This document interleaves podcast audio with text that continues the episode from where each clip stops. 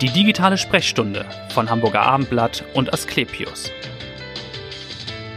Ja, liebe Hörer, Sie mussten Corona-bedingt ja einige Zeit jetzt im digitalen Wartezimmer verbringen, kann man sagen. Aber jetzt hat die Praxis wieder geöffnet. Es ist wieder Zeit für die digitale Sprechstunde, den Podcast von Hamburger Abendblatt und Asklepios.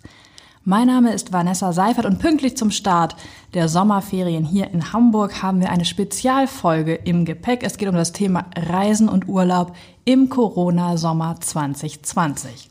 Dazu gibt's viele Fragen, aber wichtiger noch sind natürlich die richtigen Antworten und die kompetenten Antworten.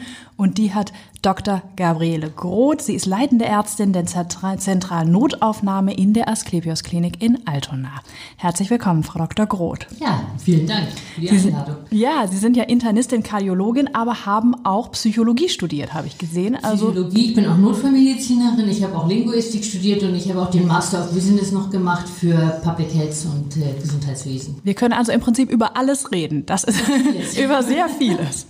Äh, fangen wir mal an. Wohin verreisen Sie denn selbst? Selbst in diesem Sommer? In diesem Sommer, also in diesem Sommer fahren wir auf den Darts. Das mhm. ist das erste Mal in diese Region. Wir haben gesagt, wir bleiben in Deutschland. Das ist so ein bisschen eine Sicherheitsfrage, dass man, falls etwas wäre, schnell zurückkommen kann, mit dem Auto selbst fährt, nicht fliegen oder mit Bahn fahren muss.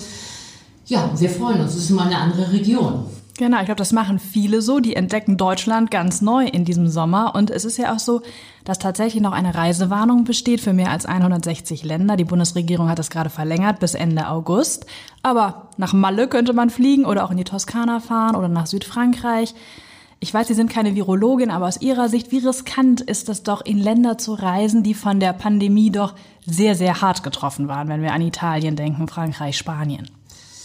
Ja, ich bin nicht Virologin, da bin ich mehr als äh, Mensch, der jetzt antwortet. Ja. Ich würde doch ein gewisses Risiko sehen, alleine weil äh, man muss ganz sicher die Hygieneregeln auch dort vollständig einhalten. Abstand, Maskenpflicht, sehen, dass man Großveranstaltungen meidet. Ähm, sicher werden alle Länder versuchen, das auch am Strand und in bestimmten Begebenheiten umzusetzen. Inwieweit das möglich ist, das bleibt abzuwarten. Das kann wirklich keiner bisher sagen. Ich persönlich finde es sehr schwierig, Länder, die jetzt sehr schwer betroffen waren, die auch sehr viel Leid durchgemacht haben, jetzt mit glücklichen Urlaubsferien besuchen zu wollen, weiß, dass es natürlich aus wirtschaftlichen Gründen auch zum Teil notwendig ist, aber menschlich, weil ich immer auch selbst Ärztin bin, finde ich es mhm. manchmal ein bisschen schwierig. Haben Sie denn Kontakt oder hört man was aus Kliniken, aus den Nachbarländern? Haben Sie da bei Asklepios vielleicht auch was gehört, wie es auf anderen Stationen in Italien, Spanien, Frankreich aussah? Also wir haben nicht über Asklepios, sondern über eigene Freundeskreise mm. gehört und das war schon Teil sehr belastend, auch weil das ja jeden irgendwo betrifft, das Privatleben und das ärztliche Leben.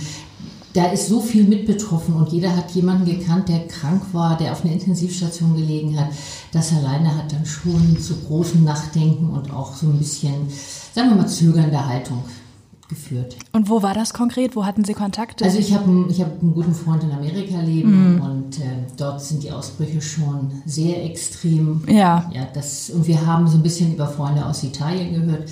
Auch da war es wirklich in der Region fast gar nicht vertreten, dann in anderen Regionen extrem stark. Mhm. Aber was, glaube ich, jeder, der in diesem Beruf tätig ist, sind eben auch die psychischen Belastungen in diesen schwer betroffenen Regionen, die einen noch lange, lange nachverfolgen werden. Und was ist vom Urlaub zum Beispiel in Schweden zu halten? Wenn man jetzt mal nach oben guckt, nach Norden, da hat man, man darf ja hinreisen, aber wenn man zurückkommt, muss man erstmal 14 Tage in Quarantäne. Ist also auch was, wo man vielleicht eher doch Abstand nehmen sollte. Also das, denke ich, sollte man grundsätzlich vorher überlegen, wenn man irgendwo hinfährt, weil die Quarantäneregeln nicht unbedingt mit den Reiseregeln zusammenhängen. Also da sollte man sich informieren. Äh, Schweden, tolles Land, sicher ganz, ganz fantastisch, hat eine andere Art des Umganges gewählt hat jetzt ja mehr Infektion, bleibt. Genau, anfangs ja hoch gelobt ja. für diesen schwedischen Weg ne, der Liberalität. Genau. da muss man immer sich äh, vorher auch im Klaren sein, dass das auch eine hohe Sterblichkeit bedeuten kann. Da muss, muss eine Bevölkerung auch über informiert werden.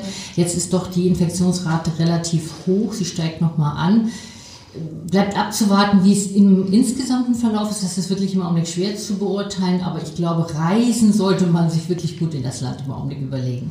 Genau, nun machen es ja viele so wie Sie und sagen, wir bleiben in Deutschland. Die Nord- und Ostseeküsten sind sehr gefragt und die Inseln natürlich sowieso, aber auch Bayerischer Wald oder Harz, also auch so Aktivurlaub ist ein großes Thema in diesem Sommer. Zum Beispiel Radwandern. Da kommt bei vielen die Frage, muss ich da eigentlich eine Maske tragen, wenn ich auf dem Fahrrad unterwegs bin, wenn ich jogge? Das ist ja immer noch was, was die Leute umtreibt. Ja, selbstverständlich. Gerade weil wir ja nun lange in der Häuslichkeit waren, möchte man sich jetzt groß bewegen, viel in der Natur sein. In der Natur selbst äh, braucht man ja keine Maske zu tragen. Da ist einfach die Bewegung der Luft, die Sauerstoff. Da ist keine Räumlichkeit vorhanden. Da brauchen Sie wirklich keine Maske. Sie können Fahrrad fahren ohne Maske, alles machen. Wenn Sie dann irgendwo einkehren, in der Hütte oder in mhm. der sonstigen Cafeteria, was immer Sie dann finden, da müssen Sie natürlich dann wieder eine Maske tragen und auch ordentlich darauf achten, dass der Abstand wieder gewahrt wird. Das heißt, Sport draußen ist in diesen Tagen durchaus entspannter, als den Yogakursus im Hotel zu machen. Also wir würden empfehlen, alles, was draußen zu machen ist, draußen auch wirklich zu machen. Das ist ein doch deutlich ungefährlicherer Raum. Geschlossene Räume mit Sport sollte man versuchen, etwas zu vermeiden. Mhm.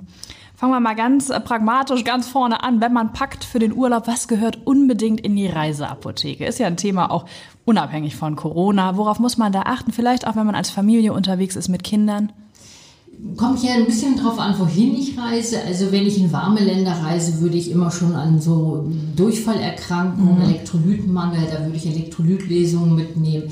Jetzt in diesen Zeiten würde ich immer Desinfektionsmittel mitnehmen, ja. auch Tücher zum Desinfizieren. Das halte also in allen Variationen. Alle Variationen, weil man sie immer gut auch in der Tasche haben kann. Wenn ich in bestimmte Regionen fahre, gerade in, in Waldregionen, Bayerischer Wald, würde ich mich informieren, ob ich dort eine Impfung bezüglich äh, Borrelien auch mhm. brauche. Also das ist sicher anzuraten. Sonnencreme nie vergessen, in den Bergen, an der See, überall. Das wird meistens deutlich unterschätzt. Auch die ausreichende Sonnencreme pro Hauttyp. Dann ganz wichtig, ausreichend auch immer Flüssigkeit, also dass man sich auch immer privat was kauft und immer was dabei hat. Ja es ist einfach so eine Kopfschmerztablette ist immer sinnvoll. Ich wollte gerade sagen, so Paracetamol oder Ibuprofen ja, oder sagt man, also gut, kann man alles vor Ort kaufen am Ende? Paracetamol ist sicher zu empfehlen. Man sollte aufpassen, dass man mit dem Alkohol vorsichtig ist, gerade wenn man in warme Länder fährt mhm. und wenn man sich dann noch auch viel bewegen will. Da wären dann manchmal auch die Kopfschmerztabletten sinnvoll. Also ich denke, das, was man auch zu Hause hat, Pflaster, äh, Sonnencreme, Schmerzmittel, mal eine Salbe, wenn man sich eine Prellung oder Quetschung holt, einen kleinen Verband, sowas sollte man gerade, wenn man Wanderurlaub jetzt ja. plant, doch mal dabei haben. Und ich denke, ganz wichtig sind die ausreichend guten Pflaster, denn manchmal sind die Schuhe doch zu eng oder zu neu. Ja, okay, also auch Blasenpflaster mhm. und vielleicht für die Kinder besonders Fiebersaft wird ja oft empfohlen. Ja, Fiebersaft, das ist ja Paracetamol, dass man in dieser Richtung auch bleibt. Gerade das ist ganz gut. Manchmal auch ein bisschen äh, Hustensaft oder auch mal eine Halsschmerztablette, ein Hustenbonbon ist immer ganz erfrischend, auch mal dabei zu haben.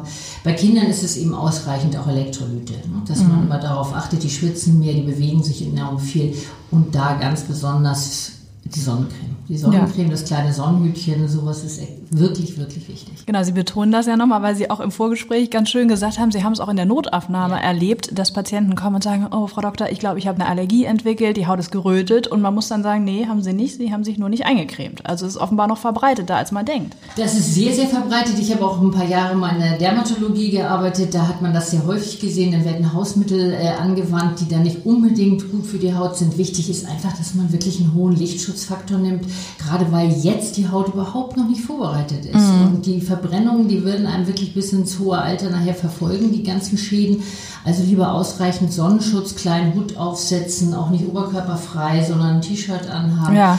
Und ja, darüber nachdenken, Allergie, vielleicht nicht die erste Wahrscheinlichkeit, wenn ich den ganzen Tag in der Sonne war und immer dran denken, der sogenannte Sonnenstich bedeutet, ich habe ungeschützt in der Sonne ohne Flüssigkeit gesessen. Mhm. Das sollte man dringend vermeiden führt nachher zu vielen körperlichen Beschwerden, die nicht unbedingt sein müssen. Das heißt, wie viel sollte man trinken, wenn man so einen Tag am Strand verbringt? Ja, wenn mein Herz gesund ist, sollte man zwischen zwei bis drei Litern trinken und man sollte auch irgendwann mal aus der Sonne gehen, möglichst kein Alkohol trinken, gerade in der Sonne nicht so unbedingt. Wenn mein Herz krank ist, sollte man ja überhaupt die pralle Sonne meiden und dann natürlich nicht über die 1,5 Liter gehen. Die Patienten kennen sich aber auch aus und wissen, wie sie sich mhm. dann verhalten müssen. Im vergangenen Sommer war ein dermatologischer Kollege von Ihnen da, der hat sehr plakativ gesagt, Kinder unter drei Jahren gehören gar nicht an den Strand. Das hat eine große Diskussion ausgelöst, ist vielleicht etwas überspitzt, aber Sie wissen vermutlich, was er meint. Also, dass man da doch nochmal schaut, auch die Kinder aus der Sonne rauszuhalten. Ja, also Kinder, Jugendliche, also es ist schon erstaunlich, in die Notaufnahme kommen sie dann nach dem Seetag an, haben massiv gerötete Haut bis zum Blasenwurf, Oha. mit Fieber, mit wirklich schon Verbrennungszeichen, wo man äh, wirklich darüber nachdenkt, dass man sagt, mein Gott, musste das jetzt sein? Es ist doch viel besser, man nimmt Sonnencreme, nimmt ein bisschen Kleidung als Schutz ja. und geht an bestimmten Temperaturen und Stundenanzahl auch aus der Sonne. Gerade wenn man im Wasser steht, ist das wie eine Reflexion, da ist das noch doppelt gefährlich. Also, und Kinder mit einem kleinen Hut, das ist wirklich wichtig und wird leider doch häufig vergessen. Und wahrscheinlich an Nord- und Ostsee auch gern mal unterschätzt, ja. weil es eben ein bisschen windig ja. ist, anders dann noch als in den vermeintlich sowieso heißen Ländern. Ja, ne? auf jeden Fall, aber gerade eben auch in den Bergen. Die Berge in der mhm. Höhe haben eine unheimlich gute Reflexion. Auch da kommt es zu guten Verbrennungen. Das wird gerne verschätzt, dann wird nur geschwitzt, die, die Körper, sagen wir mal, das Hemd wird noch ausgezogen. Das ist nicht ganz ungefährlich. Ja, die Impfungen haben Sie ein bisschen schon angesprochen. Wollen wir da nochmal drauf gucken? Was ist sozusagen der perfekte Impfschutz? Na klar, die Fernreisen fallen in diesem Sommer weg. Ich weiß, Sie haben auch am Bernhard-Nocht-Institut ja. ja eine Zeit lang gearbeitet. Aber was ist auch generell der richtige Impfschutz und was ist mit diesen FSME, also mit den Zecken-Risikogebieten? Genau, also das ist sicher immer ganz wichtig, dass man sich informiert. Auslandsreisen wahrscheinlich etwas weniger, aber auch da sollte man nicht vergessen, dass dort die Impfung wirklich bestehen bleiben, ändert sich ja gar nichts, mhm. dass man dann darüber nachdenkt, wo fahre ich jetzt hin, fahre ich an Ostsee, Nordsee, dass man in die Berge, dass man die Zeckenimpfung macht, da gibt es von den, da wird auch in den Zeitungen, wird überall auch im Internet immer wieder die Region bekannt gegeben, wo es besonders gefährlich ist. Das kann man gar nicht immer global sagen, das ändert sich, aber das sollte mhm. man gerade mit Kindern und Jugendlichen und wenn man viel wandert, auf jeden Fall machen. Genau, also Bayern ist ganz oft dabei ja, und ich glaube aber auch das Emsland ist mhm. jetzt in mhm. Norddeutschland eine genau. der ersten norddeutschen Regionen seit dem vergangenen Sommer, ja. die dazugehört. Also auch da muss man gucken. Wahrscheinlich ist es jetzt ein bisschen spät, wenn man jetzt schon fährt für die Impfung. Also besser es machen als gar nicht machen. Okay. Darüber nachdenken ja. ist auch immer schon gut. Also das halte ich schon für ganz wichtig. Also das wäre jetzt für den Sommer eigentlich so die einzige Impfung, an die ich jetzt so denken würde. Ja, Tetanus und sowas sollte man ja sowieso. Das ist ja, das ist, ja, nicht unbedingt urlaubsabhängig, nee. sondern das ist einfach lebensabhängig, dass man mhm. sagt, diese Impfung hat man, die hat man auch regelmäßig aufgefrischt. Wenn man jetzt irgendwo hinfährt, dann sind natürlich immer noch mal Frage Masern und sonstige ja. Impfungen, aber das ist eher jetzt ja nicht für den Urlaub. Warum können die Zecken, vielleicht nochmal ganz profan, warum kann das so gefährlich sein?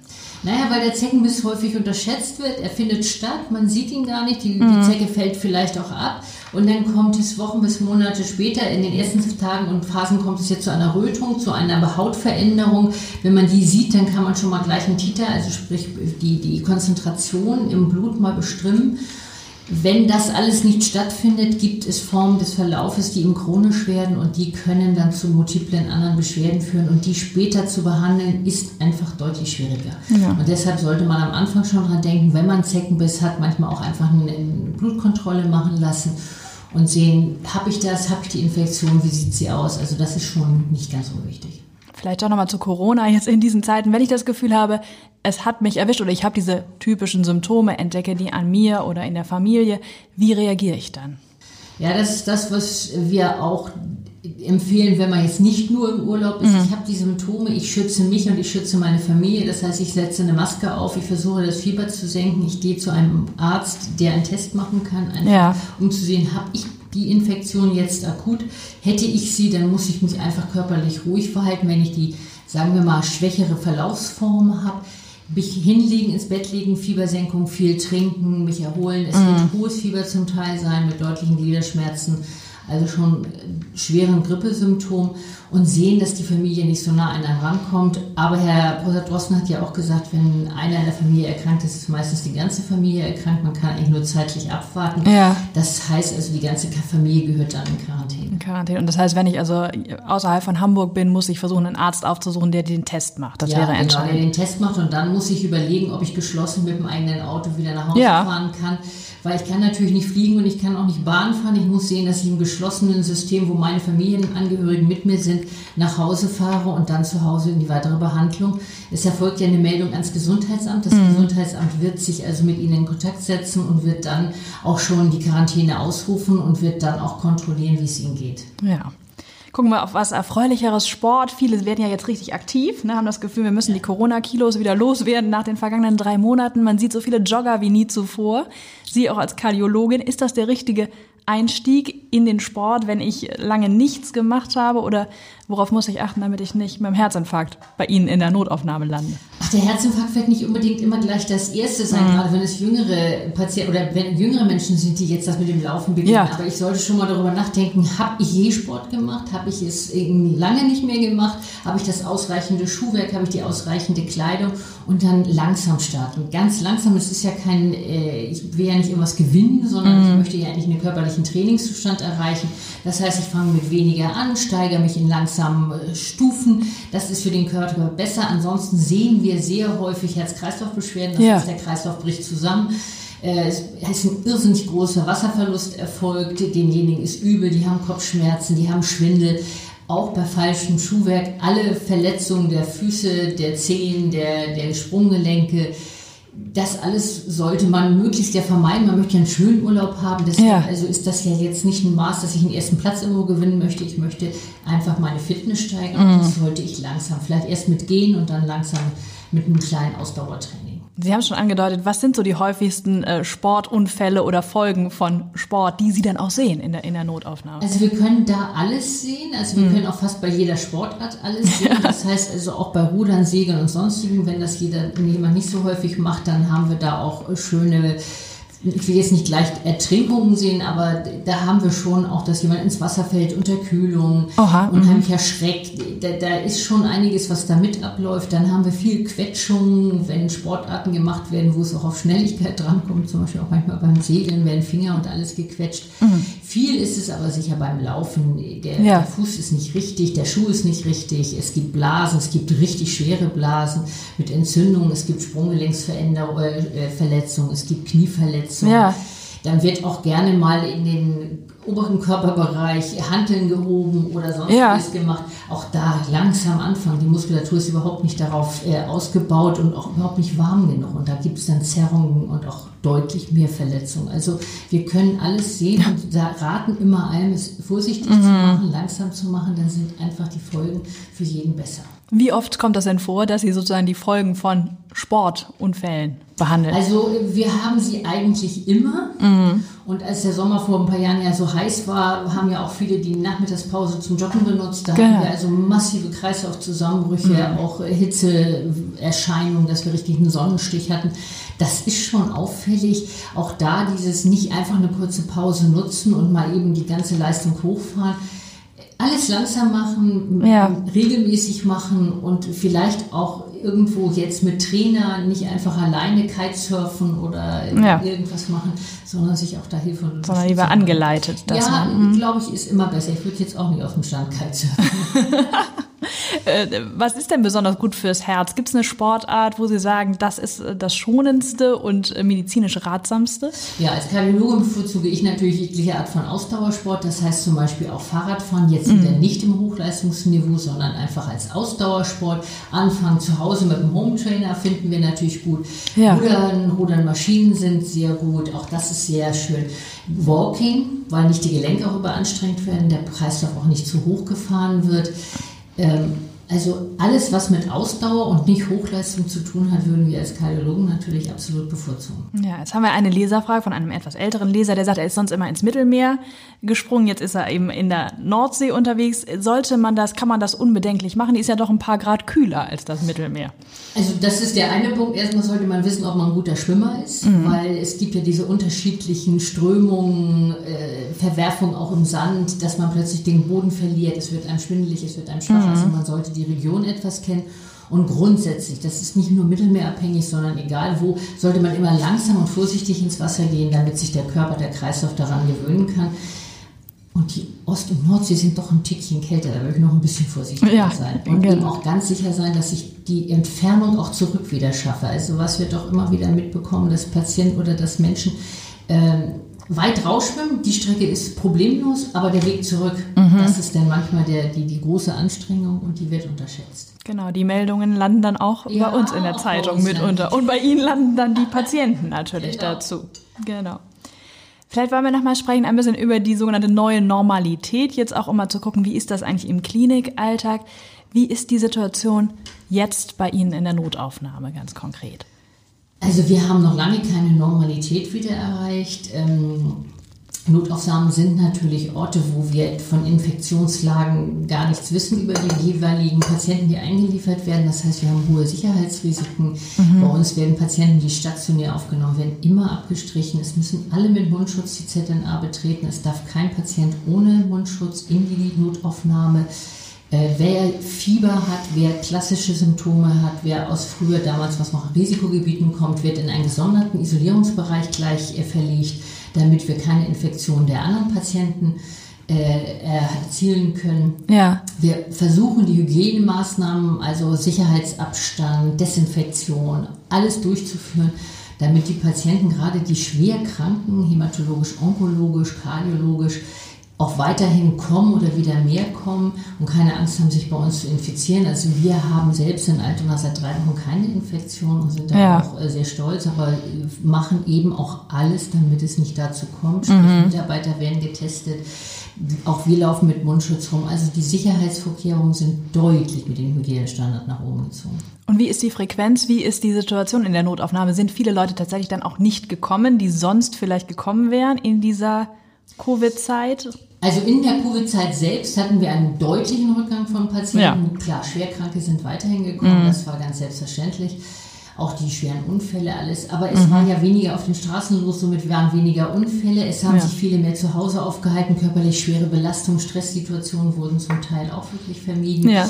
Die feiernde Bevölkerung, die wir in Altona häufig in den Wochenenden haben, war nicht vertreten. Achso, dann zu viel Alkoholkonsum oder die Folgen davon? Alkohol und Drogen und die Folgen, die konnten wir viele Wochen erfreulicherweise gar nicht weitersehen. Mhm. Ähm, jetzt steigt es wieder. Wir sind auch froh darüber, weil wir doch sehen, dass viele Patienten sehr lange gewartet haben um mhm. jetzt in ein Krankenhaus zu gehen und der Gesundheitszustand gerade bei den Älteren doch sehr, sehr fragil jetzt ist. Da sind wir froh, dass die jetzt wieder kommen und dass wir da die Behandlung wieder aufnehmen können, obwohl das ja die Risikogruppe ist. Und da sind wir auch ganz besonders vorsichtig, gerade mit den älteren Patienten, dass sie sich auf keinen Fall infizieren. Hm, wir sagten ja schon seit drei Wochen keine neuen Covid-19-Fälle, aber in dieser, sagen wir, Hochzeit, in den Wochen, als man ja diese große Welle, die zum Glück toi toi toi ja nicht kam, erwartet hat, haben Sie konkret Kontakt zu, gehabt ja. zu Covid-19-Patienten und auch was, was haben die ärztlichen Kollegen, wie waren da die Verläufe teilweise auch? Also es ist, wir haben eigentlich dann tägliche Aufnahmen gehabt aus unterschiedlichen Bereichen, entweder zu Fuß oder auch mit Krankenwagen gebracht, aus äh, Altenheimen, aus mhm verschiedenen Pflegeeinrichtungen, aber auch absolut von zu Hause kommt.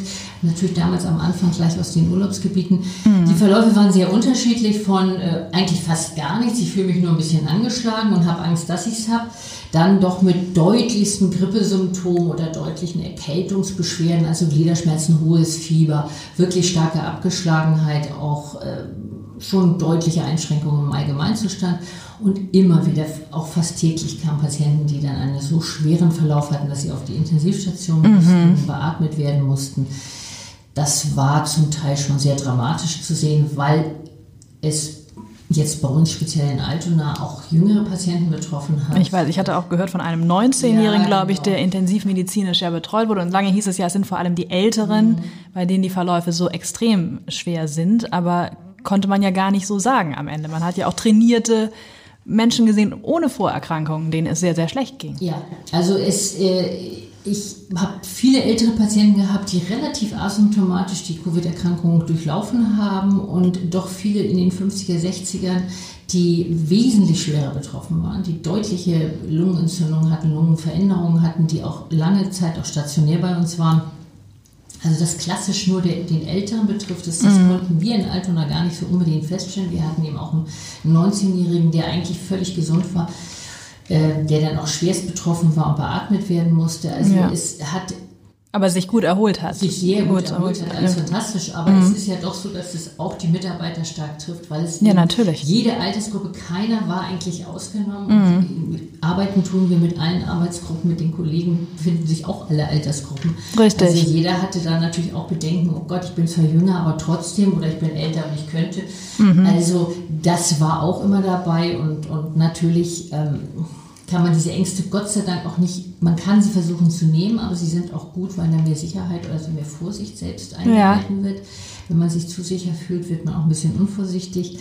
Das ist sicherlich die psychologische Komponente, ja. dass diese Sorge oder die Angst, dass es ja auch jeden treffen ja. kann, das war ja sozusagen sehr demokratisch, das war ja keiner sicher, dass das auch ein gewisser Schutz ist, würden Sie sagen. Ja, und auch ich muss einfach sagen, also, was natürlich schön ist, wir sind eine sehr enge Gemeinschaft und jetzt gerade in dieser Phase ist die Gemeinschaft noch enger geworden. Mhm. Man hat auch versucht, die Kollegen mit größeren Ängsten abzufangen oder auch die zu schützen, die einfach selbst im Risikobereich waren dass man doch sich gegenseitig sehr stark geholfen hat, weil die Belastung psychisch sowohl am Arbeitsplatz als auch zu Hause darf man nicht unterschätzen. Und ja. da war schon wichtig, dass wir alle da in einem Boot saßen und uns da gegenseitig stützen konnten. Gut, hoffen wir, dass es auch ein bisschen nachhaltig ist, dass dieser Zusammenhalt dann vielleicht auch über diese Zeit Ach doch, bleibt. Also in Notaufnahme. ja. War das eigentlich Ihr Wunsch, in einer Notaufnahme zu arbeiten? Haben Sie davon, war das immer Ihr Ziel? Äh, nein, das nein. war nicht immer mein Ziel. Ich habe ja ganz anders angefangen. Ich mhm. habe ja als Allgemeininternistin in der Gastroenterologie angefangen, habe eigentlich meinen Berufsweg gestartet mit den HIV-Infektionen und hatte damals eigentlich den gesamten Beginn der HIV-Phase mitbekommen. Mhm.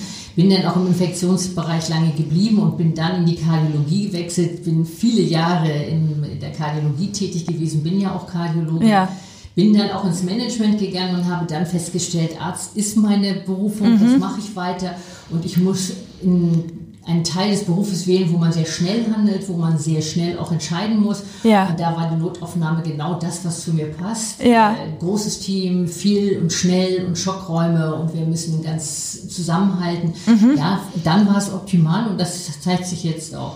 Aber es ist natürlich auch sehr stressig, kann ich mir vorstellen, wenn man diese Fülle von Entscheidungen treffen muss in ja sehr kurzer Zeit. Während Kollegen aus anderen Fachbereichen haben ja länger Zeit, dann auch sich Dinge anzuschauen. Ich glaube, das ist eine Typfrage. Ich mhm. mag das, ich finde das gut, ich möchte immer schnell entscheiden. Ich habe ja alle äh, Laufbahnen auch gehabt, Stationen und längerfristige Behandlung. Ich finde das Schnelle, das äh, Spontane immer sehr gut. Und, und dass man viel sieht, vielleicht ja. auch diese, diese doch... Äh, ja. Es ist eben einfach, Sie sehen eigentlich aus allen Bereichen etwas. Wir haben ja auch viele Kollegen vor Ort aus den unterschiedlichen Fachdisziplinen, die mhm. uns dann unterstützen. Das Zusammenarbeiten macht einfach enorm viel Spaß. Sie haben sehr breites Wissen. Jeder von uns hat eigentlich ein Spezialgebiet, damit wir auch so ein bisschen in die Tiefe von Erkrankungen reingehen können. Aber es ist einfach dieses, äh, Sie in einer Notaufnahme kommt Ihnen sehr entgegen, wenn Sie sehr viel gesehen haben und schon sehr viel mhm. gemacht haben sehr viel gesehen haben, ist eine gute Überleitung. Ich habe nämlich auch gelesen, Sie haben ja einen sehr illustren Lebenslauf. Sie waren auch in Israel, ja, glaube ich mal. Ja, länger gelebt. Genau. Länger gelebt. Und das Land war ja auf Platz eins, was den Umgang mit der Pandemie anging, sogar noch vor Deutschland. Wir waren auf Platz zwei. Und jetzt hat man die Schulen geöffnet, sieht aber, oh, die Infektionszahlen gehen wieder in die Höhe. Wir müssen die Schulen schließen. Mhm. Ist jetzt auch keine ärztliche Frage, eher auch an Sie als als Mensch, haben Sie da Sorge, dass das in Deutschland eben auch kommen könnte, dass doch nochmal diese Welle kommt? Oder ist, ist das eine ganz andere Situation hier dann doch? Also die, eine zweite Welle können wir ja nicht ausschließen. Irgendwo befürchten wir sie schon. Äh, wir hoffen, dass sie nicht eintritt, eigentlich mhm. weil wir jetzt alle Sicherheitsvorkehrungen und Hygienemaßnahmen ja versuchen, so weit wie möglich durchzuziehen. Auch in der Bevölkerung wird da ja wirklich schon drauf sehr stark geachtet. Aber natürlich, jede Lockerung bringt Gefahren, bringt auch diesen, ich will jetzt nicht sagen Verlust, aber die Verdrängung der, der Erkrankung mit sich. Wir sehen doch jetzt immer wieder häufig den Ausspruch, wieso Covid gibt es doch gar nicht mehr. Genau. Ähm, das ist natürlich so nicht wahr. Auch Covid gibt es in den Urlaubsländern, in die ich jetzt fahren kann. Man darf Eben. das immer nicht vergessen. Und wie ist das, wenn dann wieder die Urlauber alle zurückkommen? Denn wir hatten ja auch den Peak im Grunde nach den Skiferien ja. hier in Hamburg ja. sehr stark. Und wenn wir jetzt sagen, jetzt kommen alle dann doch zurück irgendwie im August aus Spanien, Italien, Schweden, Frankreich. Also das bleibt abzuwarten. Wir hoffen, dass eben auch das nicht eintritt Vielleicht werden die Zahlen kurzfristig ansteigen, hoffentlich nicht, mhm. aber eben wichtig ist es eben auch, dass jeder Einzelne wirklich die Maßnahmen, die Hygienemaßnahmen und Standards auch in Bayern, im Ausland, egal wo er ist und auch im täglichen einhält, weil ich glaube, nur damit haben wir die Chance, dass wir es dann noch irgendwann wirklich etwas eindämmen können. Der Impfstoff wird einfach noch ein bisschen dauern. was ist da Ihre realistische Einschätzung? Das geht ja von im Herbst ist was da, was ja, glaube ich, eine sehr sportliche Einschätzung ist, bis, äh, wenn es schnell geht, dauert es anderthalb Jahre. Also ich würde mich der zweiten Form eher anschließen. Ja. Anderthalb Jahre halte ich für realistisch. Der Impfstoff muss, wenn er auch schon da ist, und der wird ja jetzt auch versuchsweise schon eingesetzt werden bei bestimmten Versuchsprobanden, ähm, muss man ja einfach den Verlauf abwarten. Wie vertragen die das? Wie sind die genau. Reaktionen? Also Wie sind die Nebenwirkungen? Einfach, ne? Genau das wird Zeit dauern. Das können wir nicht einfach in einer Woche alles abhaken. Mhm. Dann ist der Impfstoff nicht sicher und das möchte keiner von uns. Und ich denke einfach ganz wichtig ist, dass wir uns klar machen, der wird nicht in diesem Herbst da sein, der mm. Impfstoff, aber was wir diesen Herbst machen können, ist wie eigentlich immer, dass wir uns gegen Influenza impfen. Ja, vielleicht das auch nochmal ganz wichtig. Infektionskrankheit ja. zu verhindern. Denn beide gleichzeitig zu bekommen oder hintereinander ist einfach äh, für den Körper natürlich eine Katastrophe. Und wenn man schon mit dem einen etwas geimpft ist, hat man dort hoffentlich, wenn man es bekommt, nur einen schwächeren Verlauf oder ist sogar ganz geschützt. Das ist, glaube ich, auch ganz wichtig nochmal aufzuklären, auch wenn man die Bilder sieht von Impfgegnern, die ja auch hierzulande doch äh, gehäuft auf die Straße gehen. Was sagen Sie da auch aus ärztlicher Sicht? Also das ist natürlich aus ärztlicher Sicht immer sehr schwierig. Ja. Ich bin kein Impfgegner, ich bin für Impfungen, mhm. selbstverständlich. Ich sehe die Impf, ich sehe die Erkrankungsfolgen. Ich habe auch äh, Kindern mit schwersten Verläufen bei Masern gesehen aber es ist jedem freigestellt. Mhm. Jeder muss das Risiko für sich einfach selbst tragen. Er muss, jeder muss wissen, ob es für ihn besser ist, geimpft zu werden oder eine Infektion zu bekommen. Aber es ist sehr schwer, irgendjemanden von etwas überzeugen zu wollen, wovor er Angst hat. Ja. Ich persönlich lasse mich jedes Jahr gegen Grippe impfen und war vor, als es 18, 17, 18 hier so schwer war, dankbar, dass ich es ja. gemacht habe weil wir sind in den Notaufnahmen überlaufen worden mit Patienten und mit schwersten Verläufen und würden das natürlich gerne nicht jetzt noch mit Covid in die Kombination ja. bringen. Das stimmt. Nochmal was Erfreuliches zum Abschluss. Wo entspannen Sie in Hamburg als gebürtige Hamburgerin? Wo sind Sie gern in der ja, Stadt? Also ich bin gerne in der Stadt, da wo ich auch eigentlich wohne, an der Alster. Ich ja. liebe die Alsterregion. Ich liebe das, um die Alster auch spazieren zu gehen. Aber ich, gerade jetzt in der Covid-Zeit habe ich auch die Randgebiete von Hamburg besonders entdeckt. Ja. Wir haben uns mit meinem Mann immer unterschiedliche Regionen vorgenommen, wo wir spazieren und wandern gegangen sind, um einfach auch mal Abwechslung zu haben. Mhm. Das ist erstaunlich, wie viele schöne Gebiete es um und Was haben Sie so neu entdeckt, obwohl Sie aus der Stadt kommen? Was ja, also das Himmelsmoor habe ich jetzt ganz neu entdeckt. Das äh, fand ich mal ganz fantastisch. Es gibt auch so einfach im Bregenbecker Quellental Gebiete, wo gar nicht so viele Menschen waren. Mhm. Also es ist schon nicht so überlaufen und man ist begeistert ist, wenn man die Natur, die Vögel und alles so sieht und hört, dann denkt man, es ist gar keine Großstadt mehr und man kann sich da wirklich erholen und entspannen. Ja, ich hoffe auch, das tun Sie, liebe Zuhörer. Ich danke Ihnen, Frau Dr. Groth. Das war ein tolles Gespräch und ich glaube auch sehr umfassend und wir haben einige Themengebiete gestreift und äh, hören Sie gern wieder rein. Dann im August nach den Ferien geht es weiter im wöchentlichen Rhythmus mit der digitalen Sprechstunde. Bleiben Sie gesund. Bis dahin. Tschüss. Tschüss. Weitere Podcasts vom Hamburger Abendblatt finden Sie auf abendblatt.de slash podcast.